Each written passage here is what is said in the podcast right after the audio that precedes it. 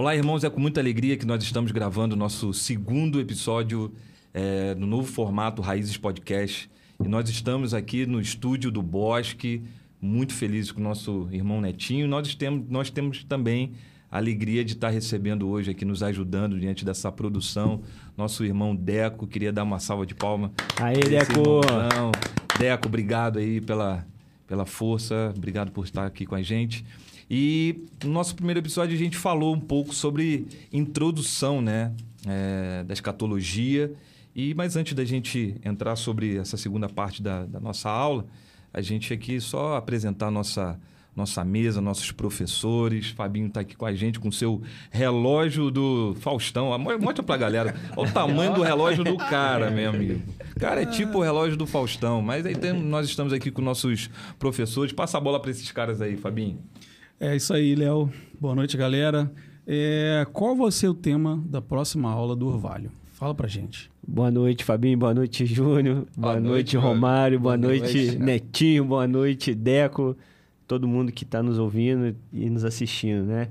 Então, Fabinho, a gente vai estar tá trabalhando agora né, a, a aula que a gente teve, a última, a gente falou sobre a introdução à escatologia. Então, a gente vai dar continuidade a essa introdução né? A gente está abordando os, os, a, os termos né, técnicos e tal, explicando as visões em relação acerca do milênio. E a gente vai entrar nesse, nessa, nesse bloco de esperança cristã, né? que a escatologia está totalmente ligada à nossa esperança. Sim. Então, esse é o caminho aí que a gente vai traçar aí para a próxima aula. E aí, Romário, o que você tem para dizer para a gente? é, enfim, é, é, como o Léo colocou, o nosso tema da próxima aula é abordar sobre a esperança, né? E, e eu queria começar nesse tema lembrando de uma passagem que está no livro de Atos. Queria ler para vocês. É. Yeah.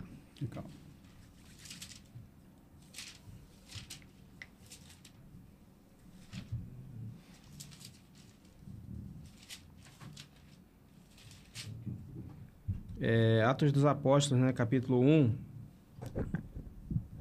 diz assim, a partir do versículo 6, né?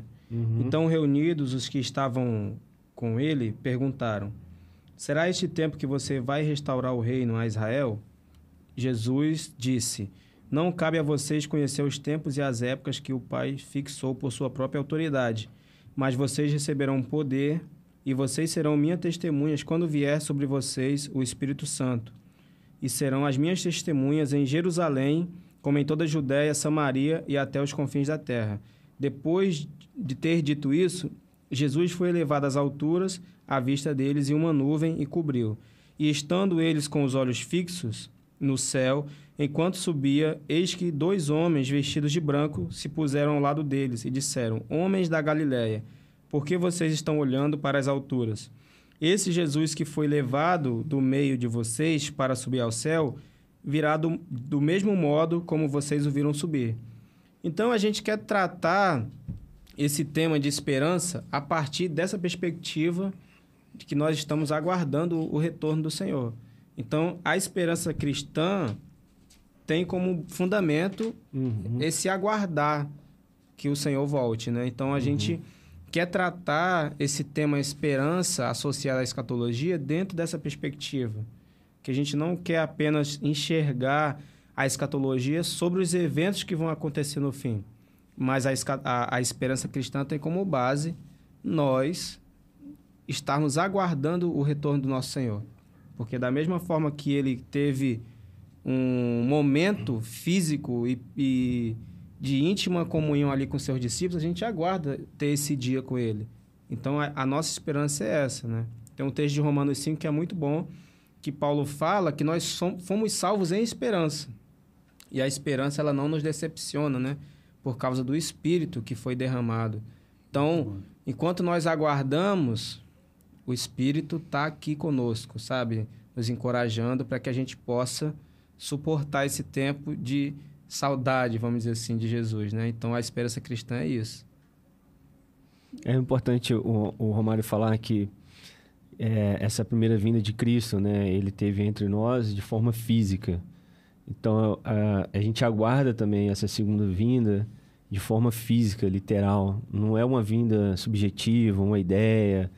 Então a gente aguarda esse governo desse esse reino, esse rei físico que escolheu ser judeu, escolheu uma nação para poder estabelecer esse reino, que é a partir de Jerusalém, Sião.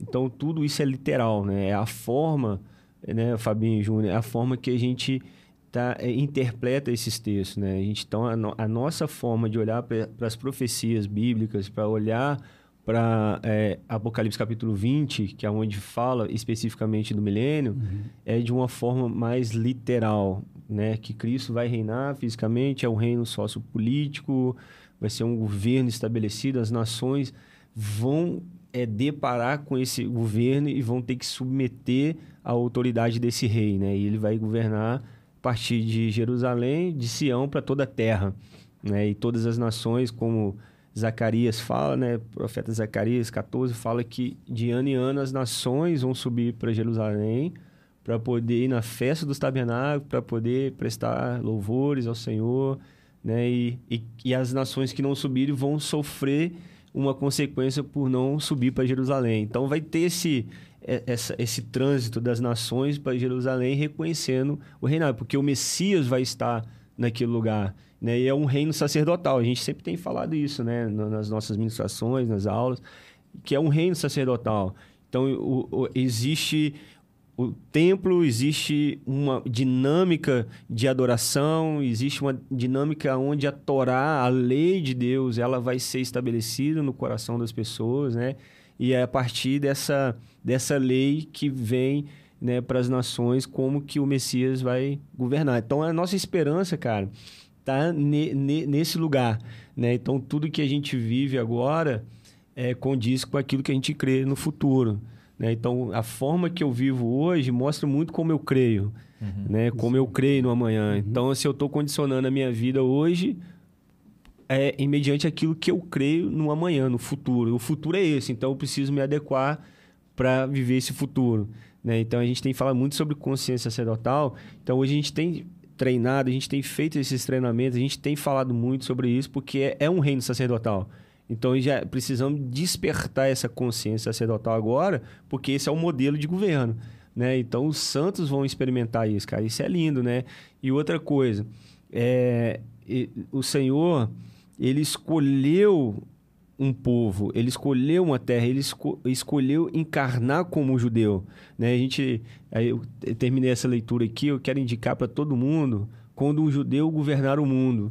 Então, existe uma promessa, existe uma aliança de Deus para esse povo. Deus tem uma aliança com Abraão, Deus tem uma aliança é, com Davi e ele vai cumprir o que ele prometeu. Ele tem uma aliança com Moisés, ele tem uma aliança com Davi, ele vai cumprir aquilo que prometeu, né? Quando a gente chega 2 Samuel 7, no verso 12, ele a, a, fala o seguinte, né? Quando os seus dias se completarem, falando para o rei Davi, é uma profecia.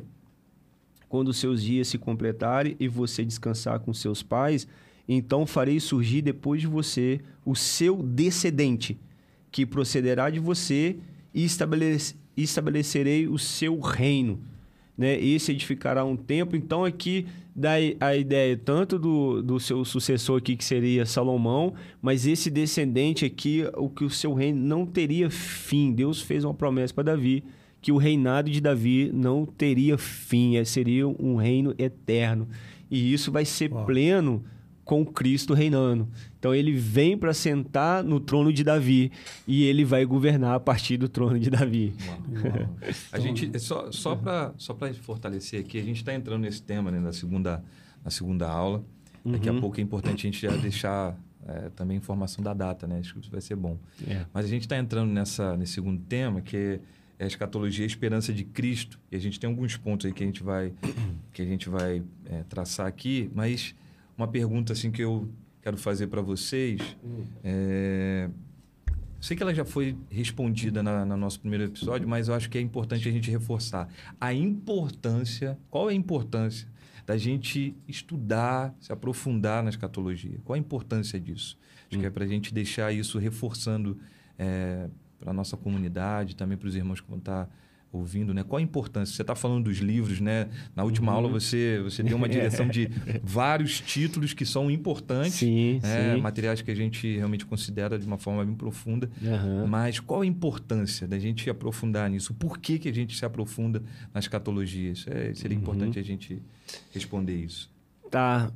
Então, Júnior, assim, primeiro, primeiro que em Apocalipse vai falar que o, o Espírito e a noiva clamam. Né? O Espírito e a noiva estão dizendo uma coisa. Maranata. Né? Por, por qual é a importância da gente estudar esse tema, se aprofundar nesse tema? Porque é um tema do Espírito. Né? Se a gente tem o Espírito, nós somos uma comunidade que se move de forma profética, olhando para o movimento do Espírito.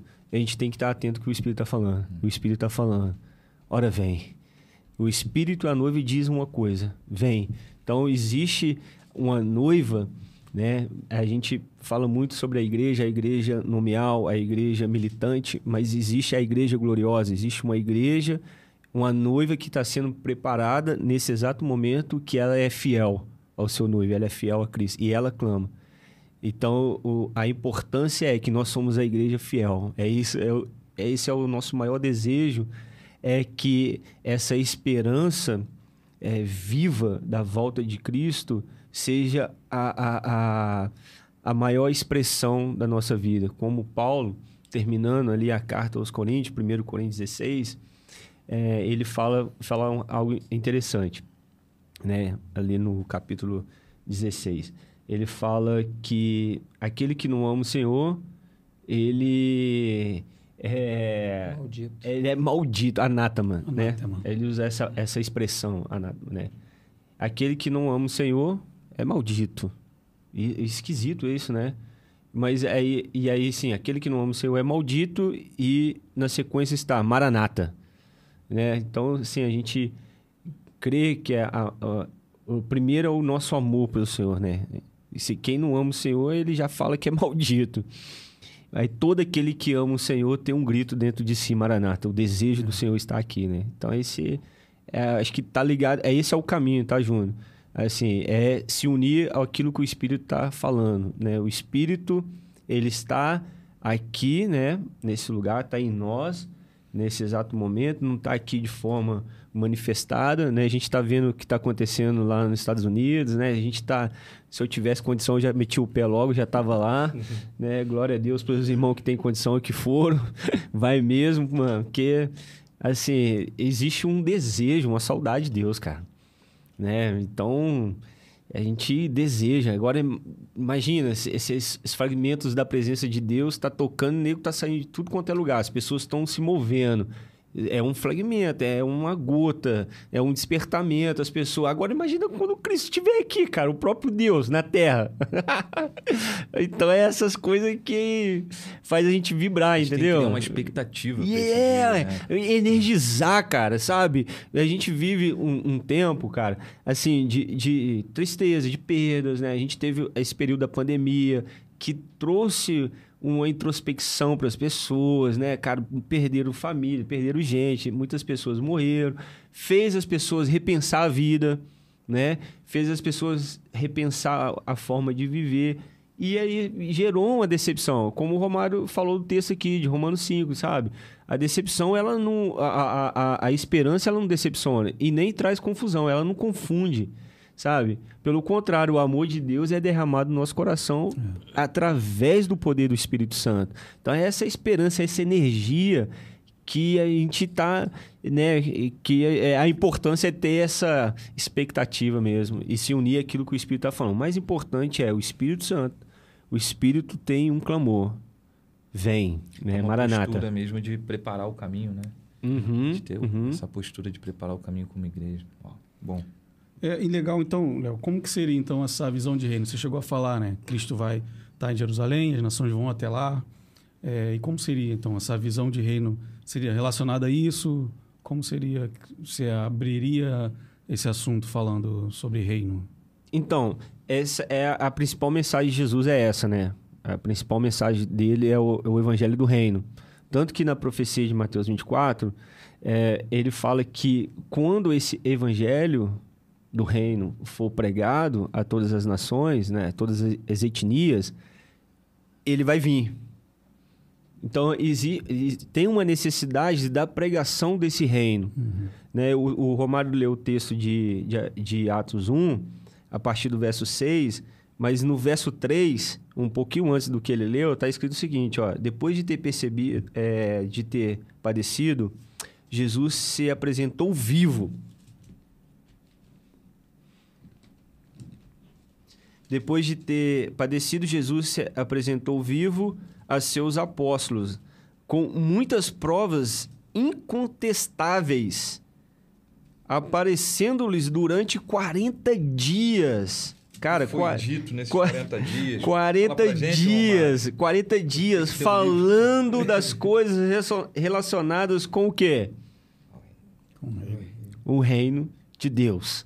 Essa é a mensagem de Cristo. Ele veio trazer essa perspectiva do reino, a restauração do reino Israel. Tanto que a pergunta dele, quando ele fala isso, olha, olha o que está relatando que ele, ele ficou 40 dias falando acerca do reino. Isso foi enchendo eles de tanta expectativa, tanta expectativa, que no verso 6 eles fazem a pergunta: mas quando que é agora que vai ser restaurado? Entendeu? Uhum. E já queria que o reino fosse restaurado fosse logo, né? naquele momento, sabe? E aí, não, calma, calma, calma aí, calma aí, porque ainda tem algumas coisas ainda para acontecer, sabe? Calma aí. Então, mas a promessa que o que ele estava falando, que o reino de Israel ia ser restaurado. Porque a promessa, cara, é, tudo tá ligado à promessa que Deus fez para Abraão. Deus fez uma promessa para esse homem chamado Abraão, né? É, capítulo 12 de Gênesis fala que é, a, é, a promessa que Deus fez a ele que é, a partir dele todas as famílias da terra serão benditas, né? Então, assim, essa é uma promessa. Mas só que no capítulo 15, ele faz a promessa da terra. Aí é um espaço geográfico, físico, de porção de terra, aonde hoje essa terra ainda não. não, não é, é, como que eu posso falar? Essa terra ainda tem outros povos nessa terra e essas terras pertencem ao Senhor, ao reino de Israel. Então, essa é, é a restauração, entendeu? É uma terra, uma porção de terra, a terra prometida. Uhum. E Israel, o povo de Deus, vai habitar nessa terra. E essa terra vai produzir tudo aquilo que o Senhor falou que ia produzir. oh, meu Deus. Vai, passa a bola. Não tem como não se empolgar em falar. uma, uma coisa interessante também a gente pensar sobre essa questão de esperança, escatologia e reino, é, é a gente lembrar também sobre a redenção.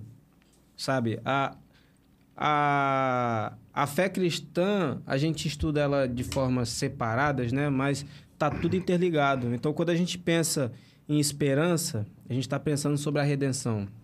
A gente está pensando sobre o pecado. A gente está pensando sobre aquilo que o pecado tirou de nós, né? uhum. né? E aquilo que a obra de Cristo fez. Tudo isso trata da esperança, tudo isso trata da mensagem do Evangelho. Uhum. Então, quando a gente pensa nessa questão de reino, eu lembro logo disso. Algo nos foi tirado. E a gente aguarda que Deus faça justiça. E a consumação de tudo eu vejo como esse ato de justiça de Deus. É Ele restabelecendo tudo, é Ele restaurando a terra, é o reino de Deus, é o governo de Deus, yeah, sabe? Yeah. Porque o homem se rebelou, o homem pecou. E nós que experimentamos da salvação, nós estamos nessa expectativa, nós estamos nessa esperança de quando Deus vai ser tudo em todos. Uhum, quando uau. a terra, sabe, vai se encher do conhecimento de Deus. Então, é, é importante a gente olhar para a esperança cristã como essa restauração, cara. Como essa, essa obra que vai ser completa, que vai ser yeah, consumada. Yeah. Então algo no, acho que a gente precisa pensar a escatologia assim, cara, algo nos foi tirado. E Deus vai vir e completar isso. Porque quando você olha para o capítulo 8 de Romanos, estava meditando esse dia sobre isso, que é, Paulo fala que a criação geme, a terra geme, nós estamos gemendo, o Espírito está gemendo. Tá todo mundo em, em constante agonia, sabe? É, yeah. Aguardando uma restauração. Ele fala, é, nós aguardamos a redenção final. Então, nós, ele fala, nós temos a semente, né? a primícia do Espírito. Então, nós estamos experimentando dessa realidade de reino. Nós já experimentamos a realidade do governo de Deus de forma pessoal na nossa vida. Na igreja, né? na nossa vida pessoal, o uhum. governo de Deus está operando. Mas ainda não é tudo. Ainda não está completa essa obra. Então, quando a gente olha para a escatologia, quando a gente olha para a esperança, quando a gente olha para a fé cristã, é uma coisa só os assuntos, sabe? Então, é, é cara, o espírito está gemendo. Eu estava pensando isso domingo lá durante a reunião, que fala, nós não sabemos orar como convém, o espírito intercede. Eu estava pensando sobre essa questão de Maranata, né? Porque fala que o espírito intercede de acordo com a vontade de Deus. Então o espírito sabe qual é a vontade de Deus, que é efetuar a sua obra de forma completa no coração do homem, na terra, uhum. redimir todas as coisas. Então, o espírito ele está operando. Então, eu tenho a impressão que a gente precisa do, desse ministério do espírito, o espírito gerando orações em nós, para que nós possamos nos alinhar com a vontade de Deus. Então, para isso, a gente precisa entender o que, qual é o plano de Deus para a história. O que, que Deus está fazendo na Terra, sabe? Então, isso só se dá por meio não somente do estudo em si, o estudo é importante, mas é a revelação da palavra, sabe? Uhum. A revelação vive em nós. E isso só acontece por meio do Espírito.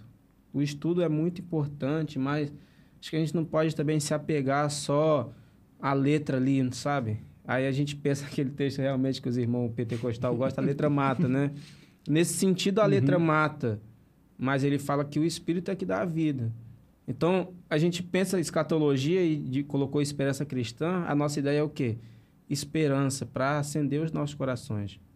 Sabe? Para que a gente olhe para o evangelho como uma mensagem de esperança. Isso. É isso. porque a gente está falando sobre, sobre essa espiritualidade. Pode parecer um pouco meio redundante, mas é, ser espiritual precisa nós precisamos do espírito para ser espiritual. Né? Então, Sim. isso que você está falando é muito pontual, porque quando a gente vai estudando e gera em muita gente sobre escatologia, é um sentimento de, de curiosidade de curiosidade é. né e a gente não está aqui para matar a nossa curiosidade quando a gente tenta ler e interpretar aquilo que está sendo colocado para nós é, diante desse diante da escatologia mas para que possamos ser de verdade uma igreja espiritual. Isso. Sendo guiada pelo Espírito, ouvindo o Espírito de Deus, é, se movimentando de uma forma espiritual. Então, a gente, a gente vai sendo profundo né, nisso que você está tá falando. É, né? e, e, uma coisa que tem sido falada muito nas nossas reuniões é sobre o esfriamento do, do amor, né? É. Com base lá que Jesus fala no próprio livro de Apocalipse. Sim. E eu acredito que uma parte, quando se esfria o amor em nós, é quando a gente perde essa ideia de esperança. Porque, cara, quando você olha para os sofrimentos dessa vida, é, não tem como você não ser pessimista. Não tem como você não ser tomado pela ansiedade, pelo medo. Uhum. Sabe? Mas a mensagem cristã, a mensagem do evangelho é uma mensagem de esperança. Então, Total. acho que o, o, o, esfriamento do amor está associado a isso. A gente se pega tanto olhando só para as coisas dessa vida yeah. e a gente vai ser consumido pelas questões dessa vida. Mas Efésios 1 fala que quando Deus ele derrama da sua graça sobre nós, fala, ele derramou sobre nós em toda sabedoria e prudência e nos fez conhecer o mistério da sua vontade, que é o quê? Congregar em Cristo todas as coisas. Yeah. Então a gente aguarda essa realidade e o nosso coração precisa se alimentar disso. E é isso tudo... tem isso tem tudo a ver com é, pregar o evangelho de forma completa, né? Porque como, o Romário falou, quando a gente fala sobre a consumação, quando a gente fala sobre essa esperança futura, a gente está completando a mensagem do Evangelho, pois o, o, Evangelho traz essa uhum. esperança, né? Então, quando a gente é, organizou os, os, blocos de ensino no Orvalho, a gente teve essa ideia, né? Isso é uma, uma, uma linha teológica também de, de dividir nesses pontos, mas a gente teve a gente olhou para isso como a pregação completa do Evangelho, né? A pessoa de Deus, o Espírito Santo, é, Jesus, o Filho, Deus Filho, né? A gente falando sobre a criação, a ordem criada, a, a, a ordem invisível, a visível. a gente falando sobre a queda, né? O, o momento trágico aí da, da, dessa narrativa, né? Essa meta narrativa tem um, tem um ponto trágico e é esse ponto trágico aí que que, de, que tirou a gente da posição correta, é. que fez a gente perder essa esperança, né? E foi quebrado, assim, como ficou incompleto essa queda. Mas graças a Deus por Cristo Jesus que encarnou através aí do plano da redenção, a gente experimentou pela fé ser, ser salvos, né? Pela fé em Cristo Jesus. Então a obra da cruz vem para nos resgatar desse lugar de queda e abrir um acesso, como o autor de Hebreus fala, né? É. Abrir um novo caminho de volta ao acesso ao Pai, a esse relacionamento com a Trindade, né? Deus Pai, Deus Filho, Deus Espírito, essa comunidade, né, do Pai, do Filho e do Espírito se estendendo a nós, né? Deus, Deus é comunitário, né? Nós, nós vivemos vida de comunidade não é à toa, porque Deus é uma comunidade, né? Do Pai, o Filho e o Espírito, isso estendeu a nós. Então, nós fazemos parte dessa comunidade e existe o fim de, de tudo isso, né? Que é o gozo eterno. É, é o gozo eterno, é voltar a ter esse lugar aonde o homem perdeu, que era estar com Deus, né? Voltar, fazer o caminho de volta ao jardim. Né? É o jardim, cara. É, falando sobre isso, hum. fala um pouco pra gente sobre a ressurreição. Você falou que Cristo estava aqui, ele ficou 40 dias entre entre o povo, com o corpo ressurreto, comeu peixe ainda. É. Ou seja, depois a gente vai poder comer mesmo com o é. corpo glorificado. Fala um pouquinho para a gente sobre a, a, a, ressurreição, como vai ser abordado esse, esse assunto. Então, a, a, a ressurreição é, é a marca apostólica, né? Da mensagem apostólica. Sem ressurreição não tem é, evidência de tudo isso que a gente está é. falando, né? O que sela tudo isso que a gente está falando é a ressurreição né? Cristo poderia até chegar ao estágio da cruz e não ressuscitar. Então isso não seria, não, é tudo que a gente está falando seria em vão, né?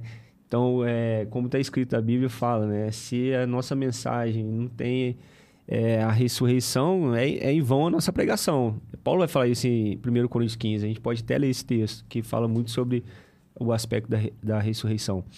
Mas é, a ressurreição é a marca do selo de Deus para tudo isso que a gente está falando aqui agora. Então, os apóstolos, quando eles é, se entristeceram com a morte de Cristo, mas eles ainda não tinham entendimento ainda. Mas Jesus falou várias vezes sobre a ressurreição, né?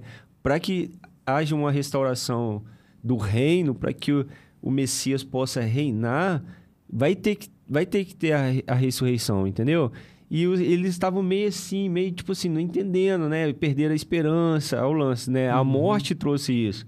É aquela sensação ali de chegar, o corpo não tá ali, caraca, que deu, que deu o nosso Messias. Aí você, aí você vê lá em Lucas 24, né? Aqueles dois discípulos saindo para o caminho de Emaú, você vê que eles estão abandonando Jerusalém. Então, o, o cenário é de tanta falta de esperança, né? E mas só que Cristo volta, vai para eles, vai para atrás daqueles discípulos para poder falar assim, eu ressuscitei. Aí é um encontro dramático. É um encontro muito dramático, né?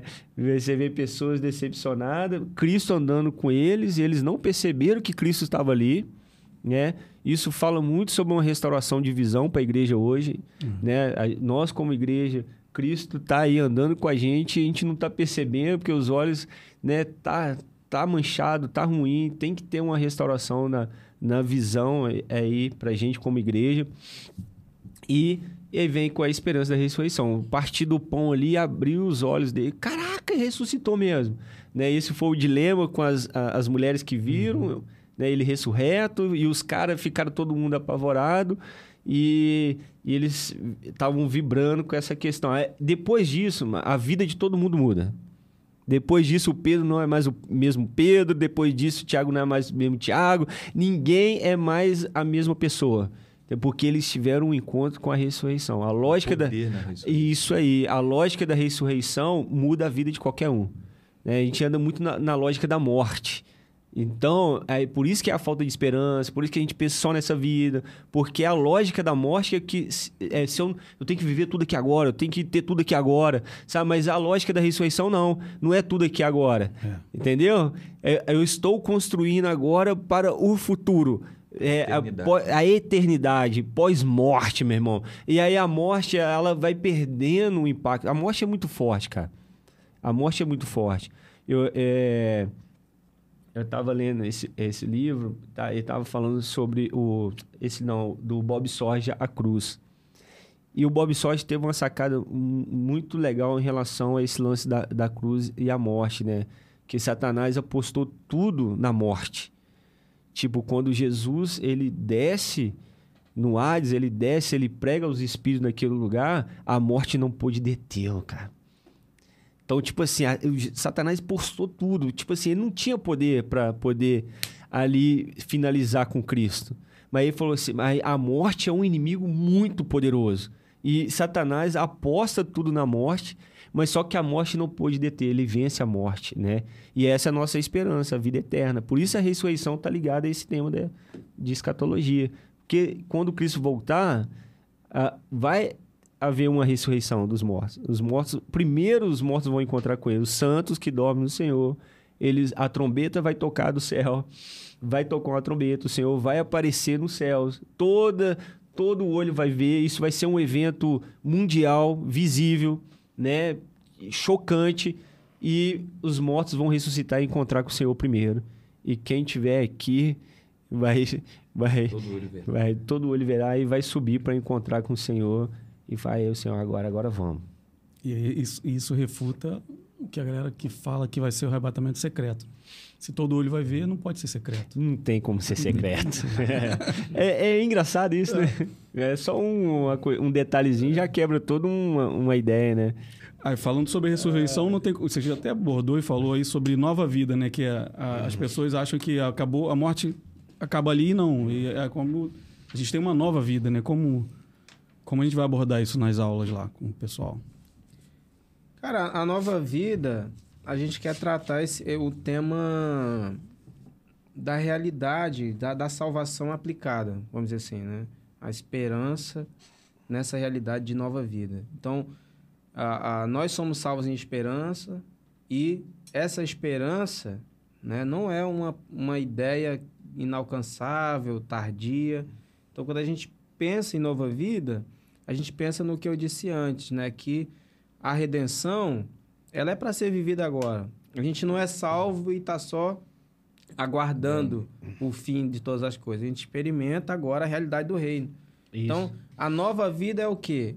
É nós experimentarmos dessa realidade. Dessa realidade que nos é garantida em Cristo, né? Por causa da obra dele, da ressurreição, é que a gente pode ter nova vida. Então, a gente quer... O texto de Tito, a gente citou na semana passada, né? uhum. né? Que a graça, ela se manifesta salvadora e ela também atua educando os homens a, re, a rejeitar a impiedade, viver uma vida piedosa. Sim. Então, a nova vida é isso. É, por causa da obra de Cristo, nós experimentarmos o, o, o reino agora. Né? Ô, Romário, mas é, isso é pontual, cara, porque quando a gente fala sobre essa manifestação do reino de Deus, a gente fala muito sobre cura, libertação, mas você ter uma postura segundo como Cristo Jesus te ensinou Sim. é ter essa vida, né? Por isso a importância é. de, do Sermão uhum. do Monte. Né? É uma uhum. aplicação diante de uma realidade do reino de Deus. Né? Isso, isso. isso é, nossa. Ele estava ressignificando, né? É. Toda a lei, né? Foi dito isso, isso, isso. Porém, eu vos digo isso, isso.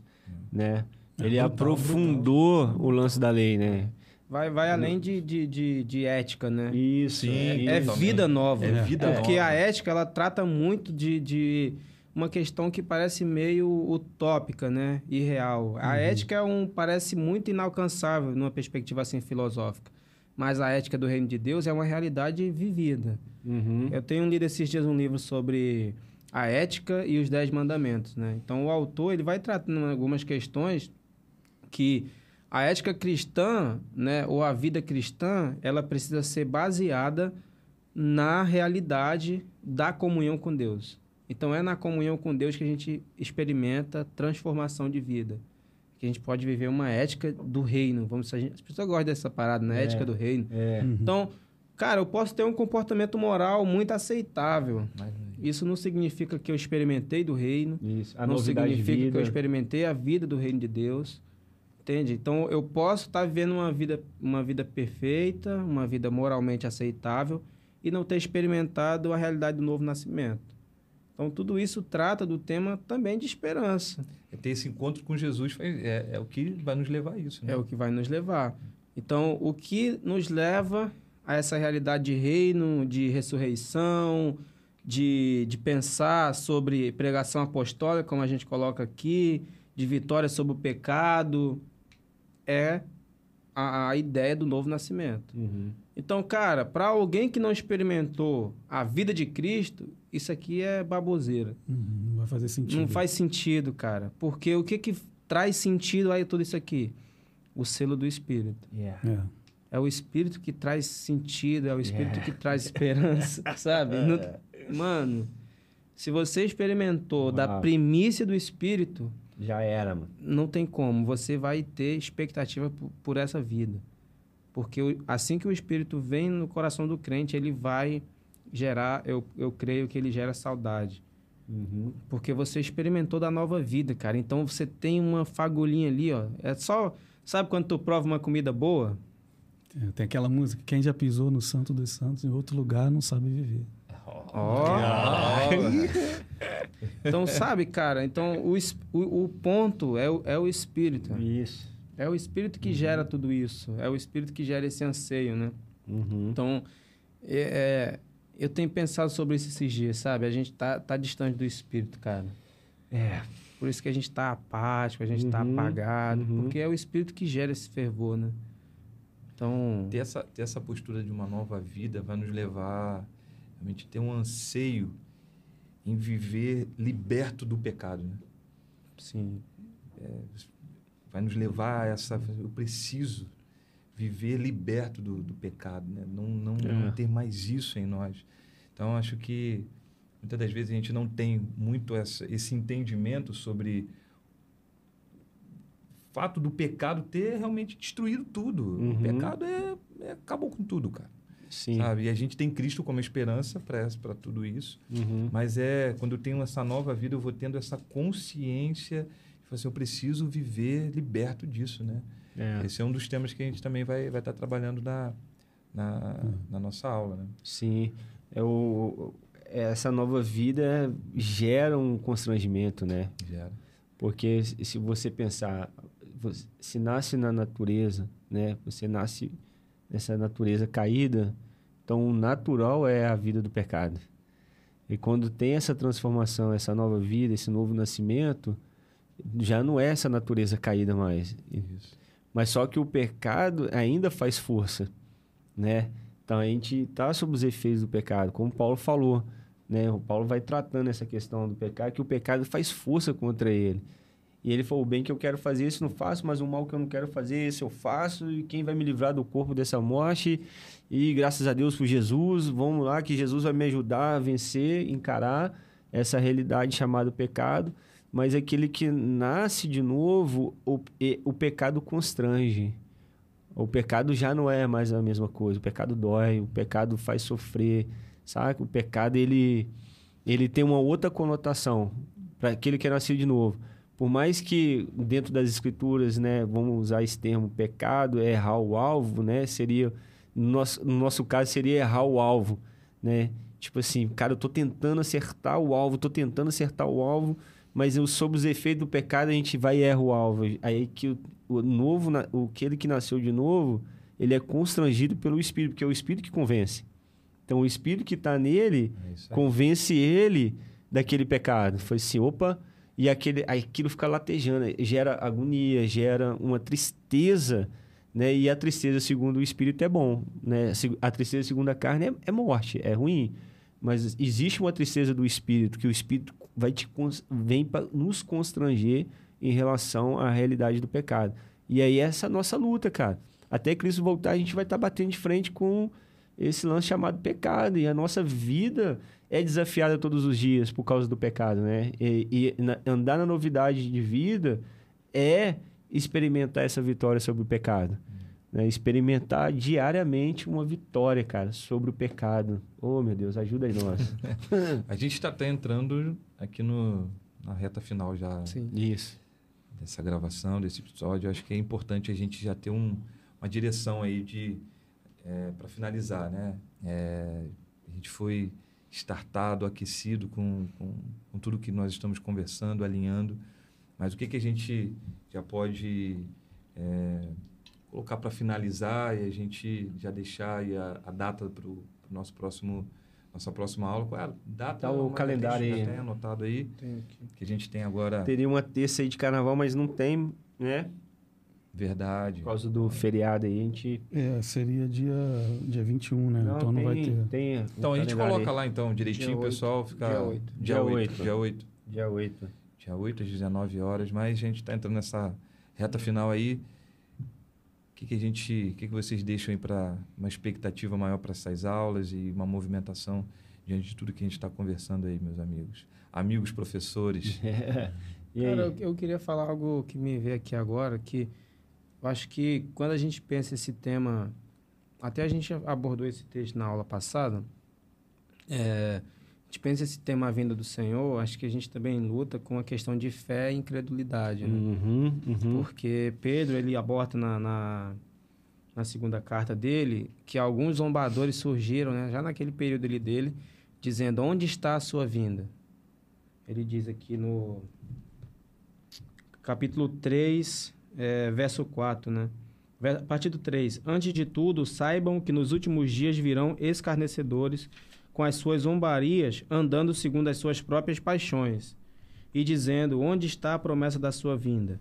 Porque desde que os pais morreram, todas as coisas permanecem como desde o princípio da criação.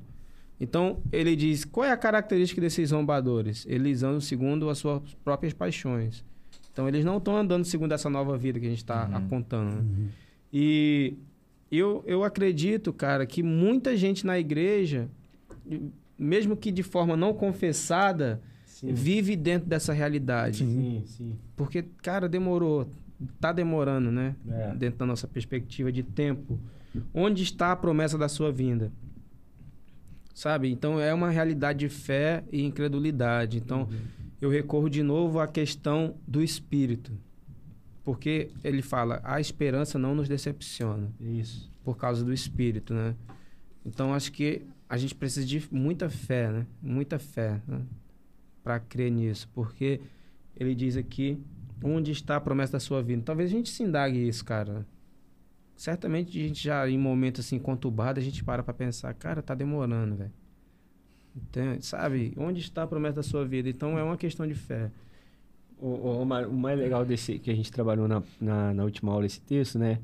E que tem um, existe uma resposta do Senhor para esse questionamento, né? Para essa indagação do, do Romário, existe uma resposta. No verso 9 ele fala: O Senhor não retarda a sua promessa, é, ainda que alguns julguem demorada. Aí ele fala: pelo contrário, ele é paciente com vocês, não querendo que ninguém pereça, mas que todos cheguem ao arrependimento. Ou, ou seja, é um ato de misericórdia de Deus ainda. Né?